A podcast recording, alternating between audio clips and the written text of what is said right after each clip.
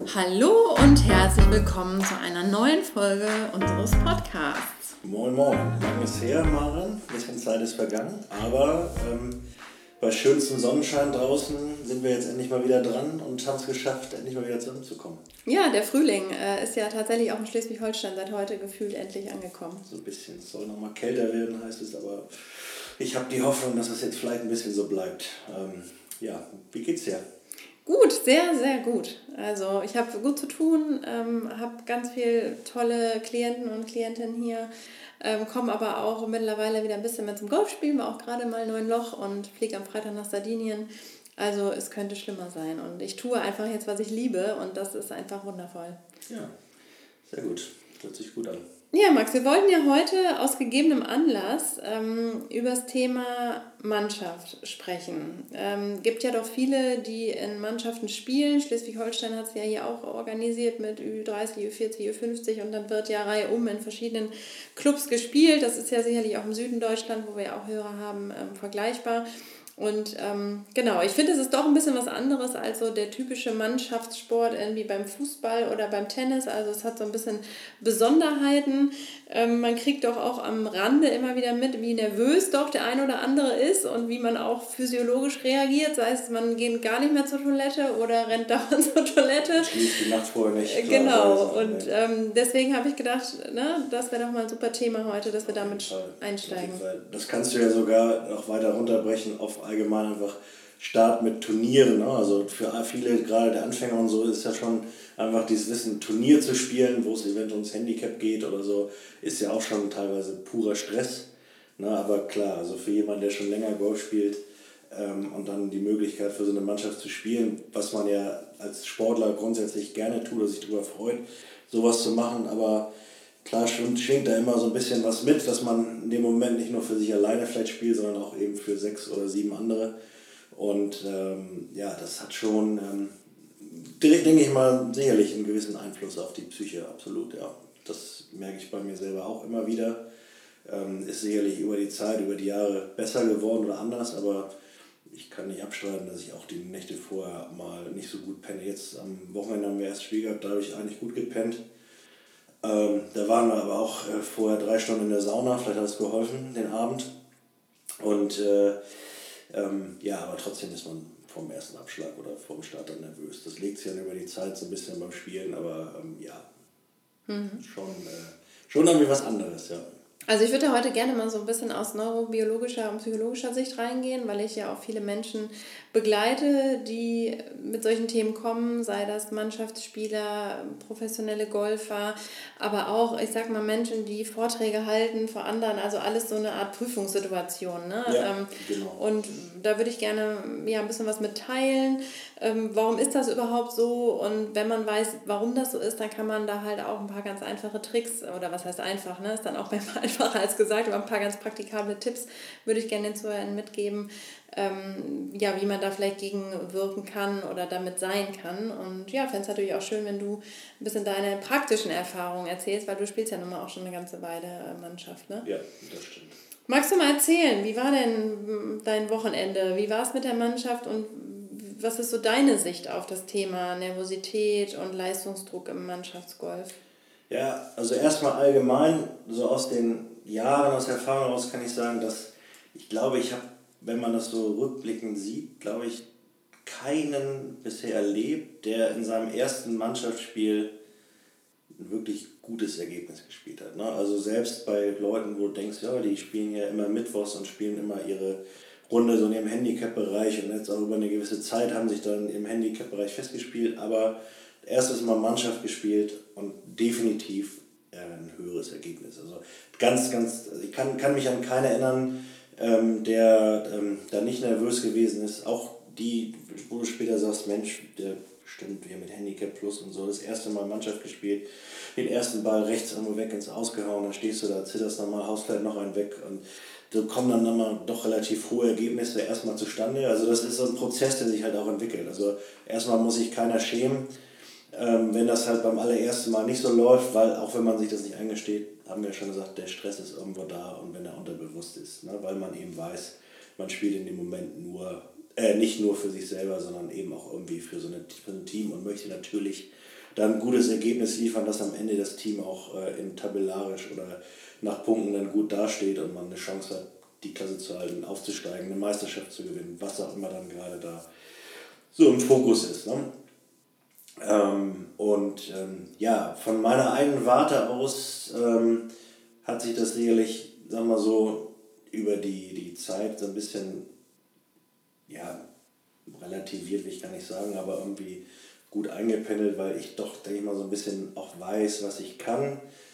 Mir auch grundsätzlich dann ehrlich eingestehen kann, okay, wie gut habe ich mich jetzt in dem speziellen Fall irgendwie vorbereitet oder wie gut bin ich im Training, was kann ich auch von mir selber erwarten und ähm, lass das dann so ein bisschen auf mich zukommen. Das war sicherlich auch mal anders. Ne? Ich war auch dann so, dass, wir, dass ich nachts nicht vorher nicht gut schlafen konnte oder wenig geschlafen habe oder morgens kaum was frühstücken konnte. Ähm, aber das hat sich eigentlich ganz gut reguliert. Ich bin immer so ein bisschen in mir, so rede dann morgens wenig und, und, und bin so ein bisschen dann für mich und gehe auch dann in Ruhe mich einschlagen vor der Runde, bevor das losgeht. Und, ähm, aber dann versuche ich halt auf der Runde auch, je nachdem mit wem man dann spielt, dann mich mit meinen Flightpartnern auch zu unterhalten und ein bisschen auch, weil man kann nicht über 18 Loch oder wenn man dann teilweise 36 Loch spielt, kann man nicht die Konzentration vier, fünf Stunden nur auf Golf und aufs Dings haben, sondern du musst zwischendurch da mal rauskommen und einfach über ein paar andere Dinge mhm. auch, auch quatschen oder nachdenken, weil sonst machst du dich noch verrückter. Mhm. Ja. Mhm. Und was sind so Tipps, die du Menschen mitgeben kannst, die vielleicht jetzt, sagen wir mal, in der Mannschaft neu dabei sind oder ne, jetzt das vielleicht auch schon länger machen, aber irgendwo sagen, ähm, boah, irgendwie das ist doch eine immense Anspannung, weil es soll ja irgendwie auch Freizeit sein und Spaß machen. Ne? So, ich glaube ein bisschen, was gehört auch dazu, also ne, da erzähle ich auch später noch mal ein bisschen was dazu. Ähm, so eine positive, fokussierte Anspannung ist ja gar nicht verkehrt. Ähm, aber was sind so deine Tipps, Max, die du gerne teilen würdest? Ja, also natürlich zum einen sich erstmal ganz bewusst machen, dass auf dem Niveau, wo wir uns hier befinden, glücklicherweise niemand damit irgendwie Geld verdienen muss oder irgendeine Strafe zu erwarten hat, wenn es mal nicht so läuft. Also sich einfach davon freimachen, dass das irgendwie in irgendeiner Form irgendwelche negativen Konsequenzen haben könnte für einen selber. Das ist, denke ich, ganz wichtig. Und ja, eben ein bisschen smart oder clever spielen. Ne? Also manchmal eben drüber nachdenken, okay, eine enge Bahn, links aus, rechts Wald oder Wasser, muss ich jetzt irgendwie hier einen Driver hauen oder, oder kann ich vielleicht auch mit dem Eisen den gut hinlegen?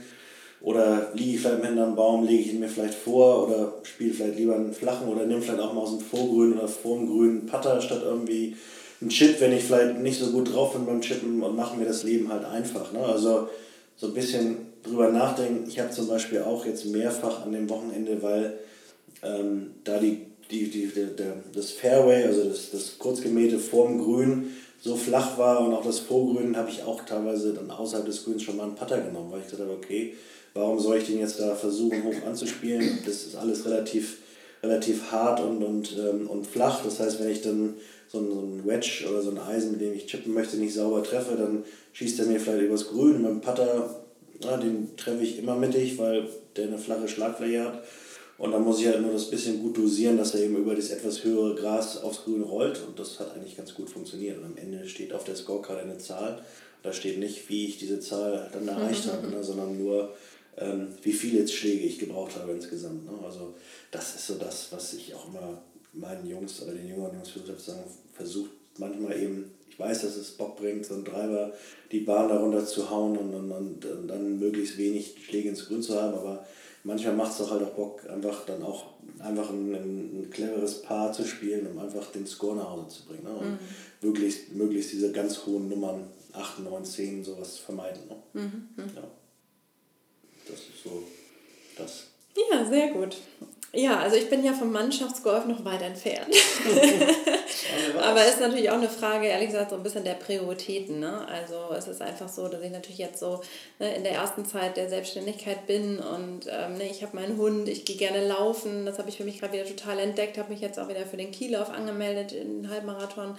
Ähm, und äh, dann hat man noch Freunde und Yoga und Fitness und deswegen okay. muss ich sagen, also mein Golf ist ja ehrlich gesagt nach wie vor irgendwie minimal invasiv. Dafür muss ich sagen, bin ich immer mega zufrieden. Also äh, gerade auf der Runde wieder tolle Abschläge. Ähm, was, was ich halt so spannend finde am Golf, ist im Prinzip halt ähm, der Aspekt der Persönlichkeitsentwicklung. Ne? Das fasziniert mich ja total und deswegen habe ich auch gleich eingechippt, haha, äh, als du äh, die Idee hattest damals, dass wir den Podcast machen. Ja. Ähm, ja. Weil es ja, weil's, um da noch kurz einzuhaken, weil es ja auch, was ich vorhin schon sagte, auch auf jedem Niveau ähm, eben eine Möglichkeit gibt, was zu tun. Ne? sei es jetzt mental oder auch beim Spielen. Wenn du jetzt sagst, okay, ich bin vom Mannschaftsgolf noch weit entfernt, ja, aber was sind denn sozusagen für dich dann die Stresssituationen und die Situationen, wo du dich dann, das ist dann vielleicht für dich dann das erste Monatspreis oder andere Wettspiel, was du spielst, oder du weißt, heute spiele ich mit äh, einem Bekannten hier so eine, so eine registrierte RPR, so eine registrierte Privatrunde, also weißt, ich zähle heute vorgabewirksam und auch da ist es ja, ne, das ist ja dann das Schöne an diesem Handicap, dass man eben auch als Anfänger trotzdem clever spielen kann, dass man sagt, okay, ich habe jetzt hier eine Bahn, die ist keine Ahnung, vielleicht 300 Meter lang, ein paar vier. Ich darf aber, um mein Handicap zu spielen, sieben Schläge brauchen. So, das heißt, ich muss gar nicht unbedingt mit zwei Schlägen da so lang hinhauen, ähm, weil ähm, ich ja ein paar Schläge mehr habe. Das heißt, okay, vielleicht schlage ich dann nur meinen Lieblingsschläger, sei es mal zum Beispiel ein Eisen 7 ab, 100 Meter, nochmal 100 Meter, nochmal 100 Meter, dann bin ich am Grün und dann, wenn ich dann noch zwei oder drei Putts brauche, habe ich eine 6 gespielt und habe dann schon einen Schlag besser gespielt als mein Handicap. Ne? Also so Risiken vermeiden, wenn man sagt, okay, in 150 Meter ist ein Wasser, gut, dann schlage ich vielleicht nur 100 oder 120 und weiß, ich komme definitiv nicht in dieses Wasser rein und muss dann im nächsten nur 60, 70 Meter über das Wasser schlagen, was ich ja dann vielleicht auch mit einem guten Schlag, einem anderen Schläger dann leicht hinkriege oder kann ihn vielleicht sogar am Wasser vorbeispielen.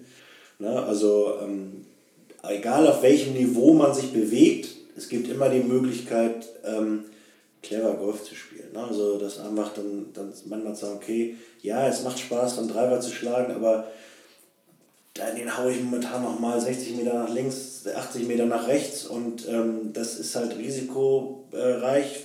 Vielleicht fange ich erstmal an und gucke erstmal, dass ich meine Eisen gut treffe und erstmal auch ein Ergebnis zusammenkriege, um dann vielleicht mein Handicap auch zu verbessern. Und dann peu à peu entwickelt sich das auch mit den Hölzern, mit den Driver, mit dem Driver, mit anderen Schlägern und ähm, das kommt dann so nach und nach. Ne? Aber auch auf dem Niveau ähm, und auch wenn es dann eine Drucksituation ist, ist es halt möglich zu sagen, okay, ich stecke so ein bisschen zurück und spiele. Naja, was ich damit nur sagen will, Max, ist, dass ich halt einfach, ähm, also wir wollen ja heute den Podcast dahingehend machen, ne, dass wir sagen, Mannschaft, ne, was ist das für eine besondere Situation und äh, ich sehe das halt aus einer ganz anderen Perspektive. Also ich finde das halt einfach hochinteressant aus kognitiver und neurobiologischer Perspektive, ja. weil ich einfach, ich habe jetzt glaube ich, oh, über 500 RTT-Sessions gegeben, habe über 300 Leute begleitet, also ähm, und das Gehirn ist halt sehr, sehr äh, gleich, ja, weißt du, also wie das halt so tickt und meine Ambition ist es halt gar nicht, äh, Mannschaft zu spielen, einfach weil ne, in meinem Leben ja so viele andere Dinge auch noch einen Raum haben. Ja. Und ähm, ne, das, das Schöne ist, also mein, ich merke halt einfach, dass das Golf deutlich, deutlich an Qualität zunimmt,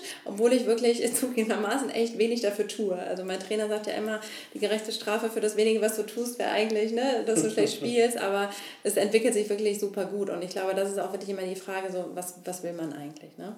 Ja. Mm. Genau, also von daher, ich finde es halt aus der Persönlichkeitsentwicklungsperspektive hoch, hoch, hoch interessant und glaube auch, ich meine, es gibt wirklich wenig Sportarten, also vielleicht fast keine, irgendwie außer äh, vielleicht Schach oder, oder Dart oder sowas, keine Ahnung, ähm, was wirklich so Freude und, und aber auch so viel Verzweiflung und Stress mit sich hat. Ne? Also nicht umsonst ist ja immer so, ja, der kürzeste Golferwitz ist, ich kann so. Und ja ich glaube, sowas wie Tennis oder auch, ne, ich kenne das ja von mir, auch von meinen Läufen, die anderen Sportarten, die verzeihen halt viel, viel mehr. Ja, vor allem in so einem kurzen Zeitraum, ne? Also innerhalb von einer Runde kann das passieren. Machst einen super Schlag. Total, total. Ne, und dann hast du wieder drei Katastrophenlöcher und dann hast du wieder einen super Schlag, dann sind die drei Katastrophenlöcher manchmal schon wieder vergessen.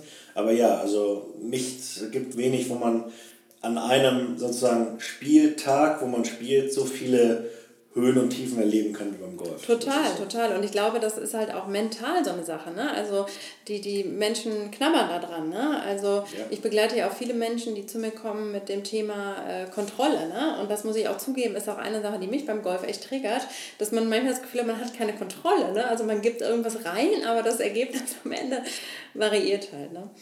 Mm, genau, von daher kann ich einfach wirklich nur dazu einladen, ähm, sich den Themen, die dahinter stecken, zu widmen. Weil äh, zu mir kommen ja Menschen mit, sagen wir mal, vermeintlich äh, leichten Themen. Ne? Natürlich gibt es auch Menschen, die kommen und, und haben schwere Abhängigkeiten, ne? geraten immer wieder in ungesunde Beziehungen oder so. Aber es kommen ja auch, begleite, begleite gerade eine Frau, die zum Beispiel hochprofessionell tanzt ne? und die zu mir sagt, du, ich bin beim Formationstanz total aufgeregt ähm, und ich will da einfach ne, irgendwie leichter reingehen. Ne? Da mhm. müssen ja auch die Bewegungen sitzen. So. Und das Spannende ist, ähm, auch die Golfer, die ich bisher begleitet habe, hinter dem Thema, mit dem der Mensch zu mir kommt, steckt halt häufig so was ganz Grundlegendes. Ähm, und da haben wir halt vieles miteinander gemein, nämlich der Mensch strebt eigentlich immer danach, entweder Anerkennung zu bekommen oder Ablehnung zu vermeiden. Mhm. Und das ist genau das, was beim Golf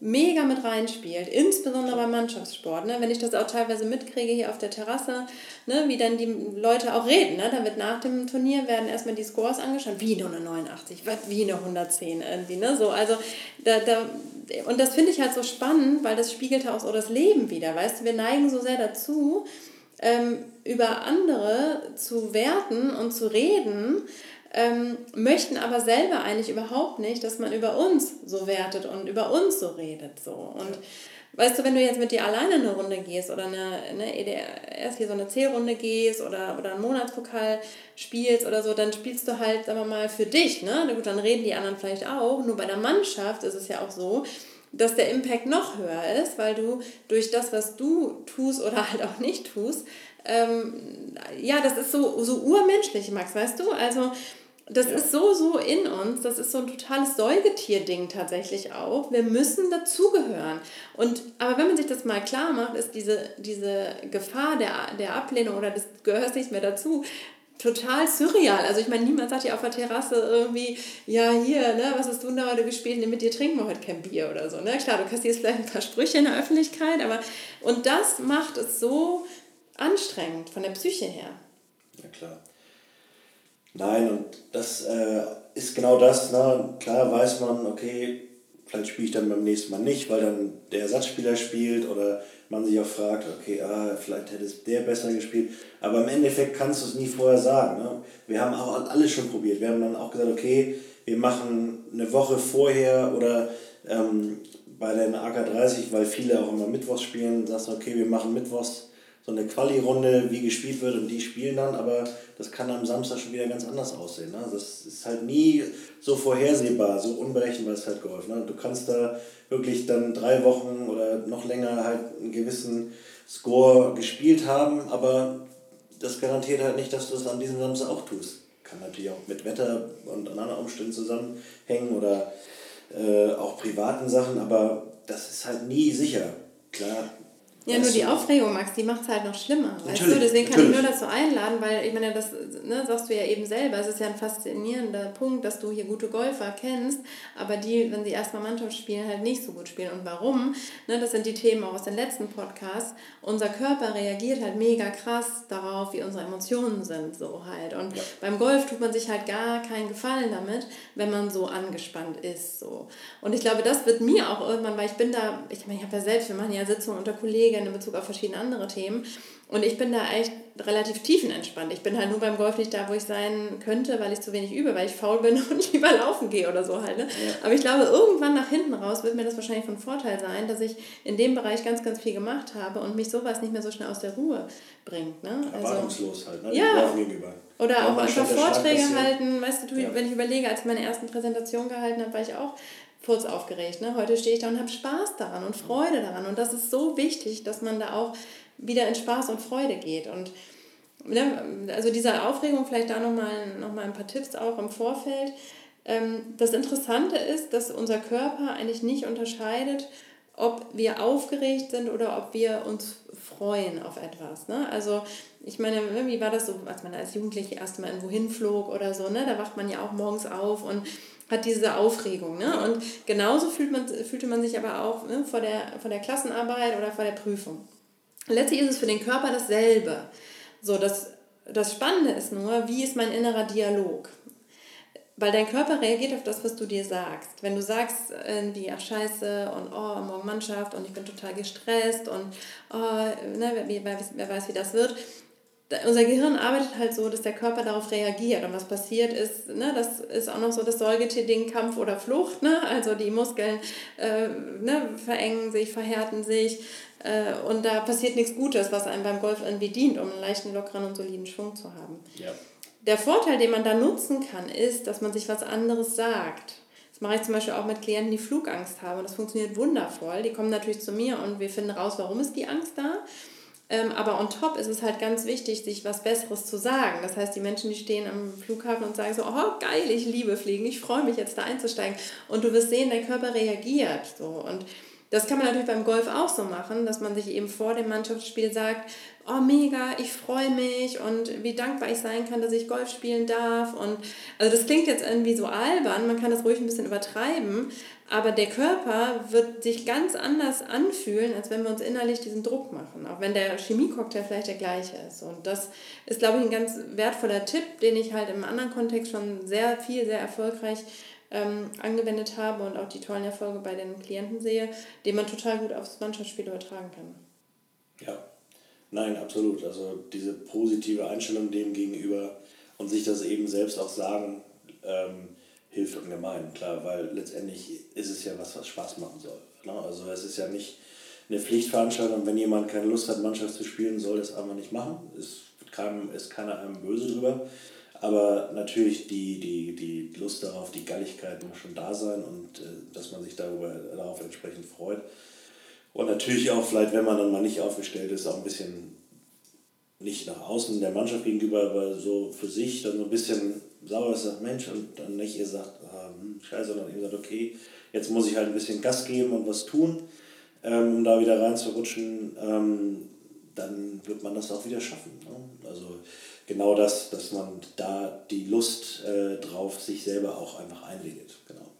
Ja, das Unterbewusstsein. Ich meine, das ist natürlich sowieso mein Genre. Ne? Ich meine, das Unterbewusstsein macht halt echt viel. Ne? Atmen, gehen, Autofahren, Zähne putzen und ne? auch der Teil vom Golfschwung ist mit der Zeit halt unbewusst. Also darauf wollen, müssen wir uns eigentlich verlassen. Ne? Ich meine, auf der Range übt man das und dann geht das noch mit Aufdrehen und Kopf unten und auf den Ball gucken. Und ich meine, es sind ja ungefähr keine Ahnung, 50 Sätze, die man da immer mal wieder äh, vom Trainer gesagt kriegt, die man sich ja auch nicht alle auf einmal sagen kann, weil das einfach völlig verwirrt.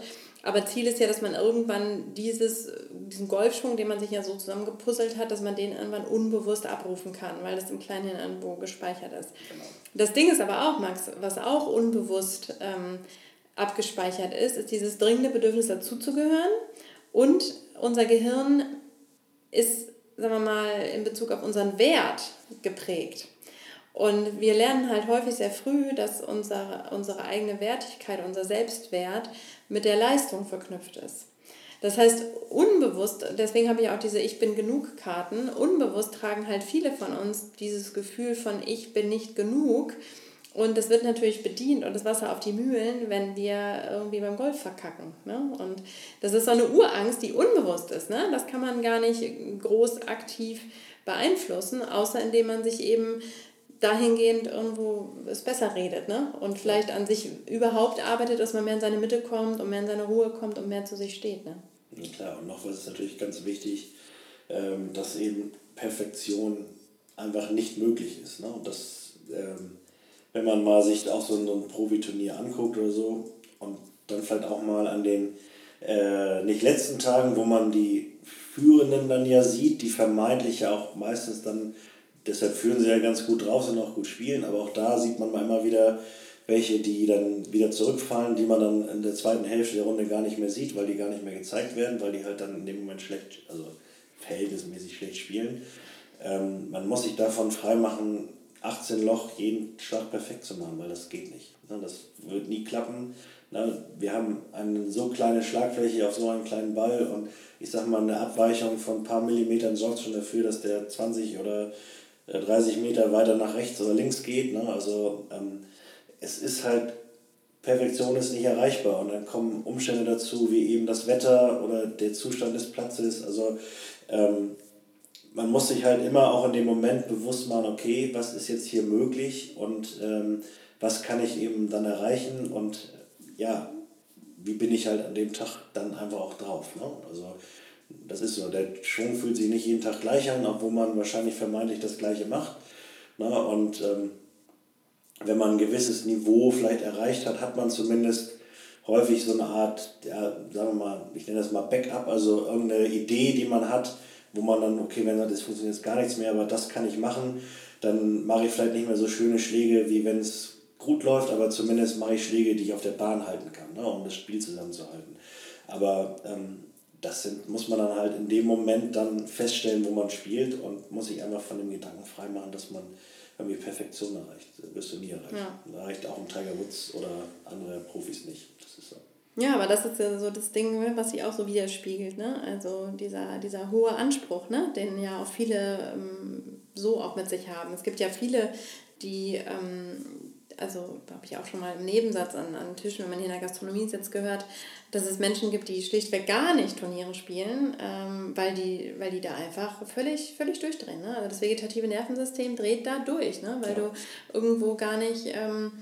Ja, so, so in deiner Mitte bist und, und ich meine, worum geht's, ne? So, also das ist ja, wie du schon sagst, so zu Eingang, es ist halt nur Golf, so und das soll halt Freude machen. Und wenn die gestressten Manager hier ankommen und ne, noch den Perfektionismus aus der Firma mitschleppen, dann ist es eigentlich so schade drum, ähm, das ja auf den Platz mitzunehmen, ne? So. Ja.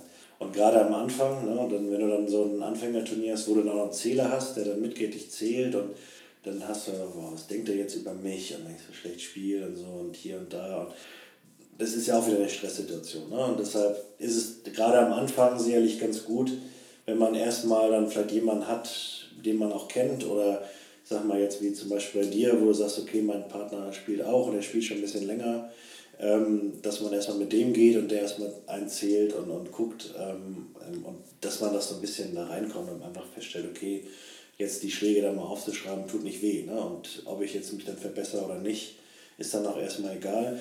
Und in diesen Mannschaftsspielen geht es ja, klar, freut man sich auch da, wenn man dann am Ende sein Handicap oder vielleicht auch mal besser spielt und dann das Handicap auch verbessert. Aber da geht es ja letztendlich dann darum, ähm, ein Ergebnis zu bringen, was halt dann auch ähm, im Verhältnis zu den anderen so gut ist, dass man eben ja vielleicht als Teamergebnis besser ist als die anderen oder eben zumindest genauso gut oder halt auf einem Level, sodass man sagt, okay, wir haben uns jetzt hier gut geschlagen gegen die anderen Mannschaften und ähm, da hat halt auch, weil es heute halt drei, äh, neun Loch geregnet hat und dann hat es äh, sechs Windstärken gehabt und der Platz ist auch noch nicht im idealen Zustand, da war halt einfach nicht mehr als eine sagen wir mal, sechs, sieben, acht Schläge schlechter als Handicap drin. Aber wenn man sich dann das Ergebnis insgesamt anguckt, das ging halt nicht nur mir so, sondern das geht dann auch den anderen so. Ne? Da gibt es immer zwei, drei, die da vielleicht ein bisschen rausstechen, die trotzdem ein besseres Ergebnis spielen. Aber wenn man es so im Gros sieht, dann ähm, ja, ist das schon auch berechtigt, dass man da vielleicht nicht ganz hinkommt. Wichtiger Punkt, was du zu Anfang sagst. Und da würde ich wirklich ähm, das ein bisschen anders sehen. Was du eben sagtest mit dem Zähler dieses, äh, was soll der von mir denken? Ganz ehrlich, das ist auch einer der häufigsten Dinge, die ich höre in meiner Arbeit, diese Angst vor dem, was andere über uns denken. Und klar kann man da sagen, ich gehe erstmal mit wem anderen, um ein bisschen Sicherheit zu bekommen, aber ich sage dir ganz ehrlich, den größeren Impact hast du, wenn du dich davon frei machst. Ne? Und das ist wahrscheinlich nicht nur dein Problem oder desjenigen auf dem Golfplatz, sondern immer, ja. Also, und das ist so unfrei und ich finde eigentlich, gehören wir dahin, dass jeder von uns das Gefühl hat, ich darf mich frei zeigen, so wie ich bin, äh, ohne die Sorge zu haben, was denken die anderen. Das ist natürlich ein Schritt, ja, aber ich sage dir auch, das ist total frei. Und das fängt ja an bei, was weiß ich, was ziehe ich an, irgendwie, was sage ich, was mache ich beruflich, äh, ne, ähm, und ich meine, wie die Leute mich damals angeguckt haben, als ich gesagt habe, ich, ich kündige meine Managementkarriere und mache mich selbstständig, ja. Also, ne, da, da sagt ja keiner irgendwie, ach toll, sondern oh Gott und selbstständig und so. Äh, und, und ich sage dir aber auch, das ist jetzt ja ungefähr ein Jahr her, das war der geilste Tag in meinem Leben und da habe ich auch die beste Golfrunde gespielt, als ich gesagt habe, so, ich mache das, ich gehe jetzt für mich los. Ja. So, und, das, und genau das hat mit der Wertigkeit zu tun. Wir haben das als Kinder gelernt, uns daran zu orientieren, was spiegeln uns andere über unseren Wert? Und das müssen wir tun, wenn wir klein sind, weil wir einfach dazugehören müssen. Wir sind Säugetiere, wir brauchen einen Rudel, um zu überleben, schlichtweg so. Und ich kann nur dazu einladen zu sagen, löst euch von diesem Gefühl, was denken die anderen? Wirklich. Die meisten sind, denken doch dasselbe und damit hat sich das Problem gelöst, weil jeder hat doch eh nur Sorge um sich selbst, weißt ja, du? klar. Nein, auf jeden Fall, dass man sich einfach davon frei macht, dass, wie du sagst, das hat ja nichts mit dem Golf zu tun, das ist ja auch beruflicher Natur, ne, dass man da auch äh, sich frei machen muss, weil ja doch egal, also wo man arbeitet, aber immer von allen Seiten irgendwelche Meinungen und Dinge auf einen einprasseln und ähm, natürlich auch dann mal gut gemeinte Hinweise oder Tipps, was man wie wo machen könnte, aber am Ende des Tages musst, weißt du ja, was du da tust und wie du es tust und ähm, ähm, musst es ja für dich richtig machen und so, dass du dich dabei wohlfühlst. Genau. Also absolut, das äh, äh, sollte man auf jeden Fall sich davon freimachen. Und auch dann gehe ich davon aus, wenn, du das, wenn man das hinkriegt und sagt, okay, ich spiele jetzt die Runde, aber ich spiele sie dann auch überwiegend für mich und ähm, guck, was dabei rauskommt und mache mich so ein bisschen von diesem Mannschaftsgefüge, von dem Gedanken frei, dann auf der Runde, dann wird das Ergebnis sehr wahrscheinlich besser sein, als ja, genau. wenn man zu sehr sich darüber ja. macht, was passiert als Konsequenz. Es passiert ja keine Konsequenz. Also wie gesagt, es muss niemand damit Geld verdienen, es wird niemand gesteinigt, wenn dem irgendwas nicht passiert. Ähm, sondern es ist halt am Ende eine Zahl, die da steht, die dafür sorgt, ob du dann auf Platz 1, 2, 3 oder 4 bist als Team. Aber ja, nervt manchmal, aber ist ja nichts, was einem wehtut. Ja, Max, das ist auch ein sehr schöner Abschluss für unsere heutige Folge. Magst du noch einen Highlight-Tipp irgendwas noch mitgeben? Was weiß ich, für die Saison ganz spontan irgendwas. Ein Reiseziel, ein Event, ein Golfplatz, irgendwas, was du noch sagst, boah, da hätte ich noch mal was. Ein Highlight-Ziel jetzt für die Saison. Ja, letztendlich sind wir jetzt äh, bald Mitte Mai, das heißt, diese Trainingszeit ist so ein bisschen, ich will nicht sagen, nicht vorbei, nicht, weil trainieren kann man immer, aber jetzt geht es halt darum, auch zu spielen. Spielen, spielen, spielen, weil das habe ich, glaube ich, auch schon ein paar Mal gesagt, ne, diese Golf, also sowohl die mentale als auch diese körperliche Fitness fürs Golfspielen selber kriegt man nur das Golfspielen. Also ich kann im Winter joggen gehen oder Sport machen, aber dieses 18 Loch spielen oder wenn man mal auch mehr spielt, 36 Loch spielen, kriege ich nur durch das Spielen selber. Ne? Also diese Konditionen, die ich dafür brauche, um halt mental und auch körperlich darauf vorbereitet zu sein. Das heißt, nutze jede Gelegenheit zum Spielen, um dann eben jetzt, wenn es dann so Richtung Juni, also jetzt im Mai geht es auch schon los, die ersten Mannschaftsspiele, aber wirklich dann Juni, Juli, August, wenn dann so diese Peakpunkte sind mit den Highlights nachher, um da dann wirklich einfach im Spielrhythmus zu sein. Mhm. Das ist eigentlich so das, was ich jetzt auch mache und, und, und äh, auch die meine Jungs dann überwiegend machen, spielen, spielen, spielen. Ne? Das ja. ist es. Und dann läuft es mal gut, mal nicht. Und ab und zu geht man vielleicht mal ein paar Bälle schlagen, um ein paar Dinge zu arbeiten, um was auszuprobieren und guckt, ob das funktioniert oder ob es mit was anderem besser funktioniert. Und ähm, das nimmt man dann mit und versucht es dann auf dem Platz und aber kommt dann eben wieder zum Spielen. Mhm. Ja. Ja, ich hätte noch zwei Sachen. Zum einen möchte ich natürlich unsere Zuhörer gerne einladen. Also wenn dich das anspricht und du sagst, oh, ich möchte gerne irgendwie im Unterbewusstsein mal was lösen, das ein oder andere verstehen, das kann Golf sein, das können aber auch andere Themen sein, dann äh, melde dich sehr gerne. Ich habe ab Juni auch wieder Kapazitäten frei. Ich bin nämlich echt mit Vorlauf ausgebucht. Ähm, genau, also da einfach mal schauen bei mir auf der Webseite, da gibt es so einen Button, da kann man so ein kostenloses Kennengelernen-Gespräch vereinbaren und dann können wir einfach mal über dein Thema sprechen. Genau, und dann fand ich ganz schön, wir haben letztes Wochenende äh, das Geburtstagsgeschenk eingelöst von meinem Schatz. Und zwar, äh, ich glaube, das hatten wir in der Dezemberfolge auch schon mal erwähnt, in Glinde hat doch jetzt das Babali Spa aufgemacht. Da, da waren wir Freitag in der Sauna. Geil, oder? Ja, mega. Und wir haben das nämlich so gemacht, dass wir da in der Sauna waren und da übernachtet haben und am nächsten Tag den Glinde-Platz gespielt haben, der übrigens sehr, sehr schön ist. Und das muss ich sagen, ist ein geiles Package. Also werden wir garantiert jetzt zwei, drei, vier Mal im Jahr machen. Äh, wirklich ein schöner Platz, Glinde, ganz toll. Und ähm, ja, in Kombination mit dem Babali Spa in Hamburg einfach cool. Ja, absolut. Da haben die echt was. Ich meine, der Platz ist ja schon länger da, der ist wirklich äh, witzig und spaßig und auch, auch eine tolle Übungsanlage, aber dies war Bali mit, ich glaube, 14 oder 16 Saunen und. Ich glaube sogar über 20, ja. ja also, das ist schon echt ein tolles Ding. Also, das lohnt, da kann man auf jeden Fall einen ganzen Tag verbringen, beziehungsweise dann mit Golfen so ein ganzes Wochenende. Ja.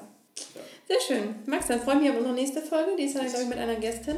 Ja, ich hoffe, das funktioniert dann. Dann werden wir so ein bisschen über das Thema Mental, Fitness, körperlich, körperliche Versehrtheiten und Unversehrtheiten sprechen. Und äh, da freue ich mich auch schon drauf, weil das echt auch ein spannendes Thema ist. Also, Vielen Dank fürs Zuhören, euch einen schönen Saisonstart und bis zum nächsten Mal. Viel Spaß beim Spielen. Bis bald. Schönes Spiel.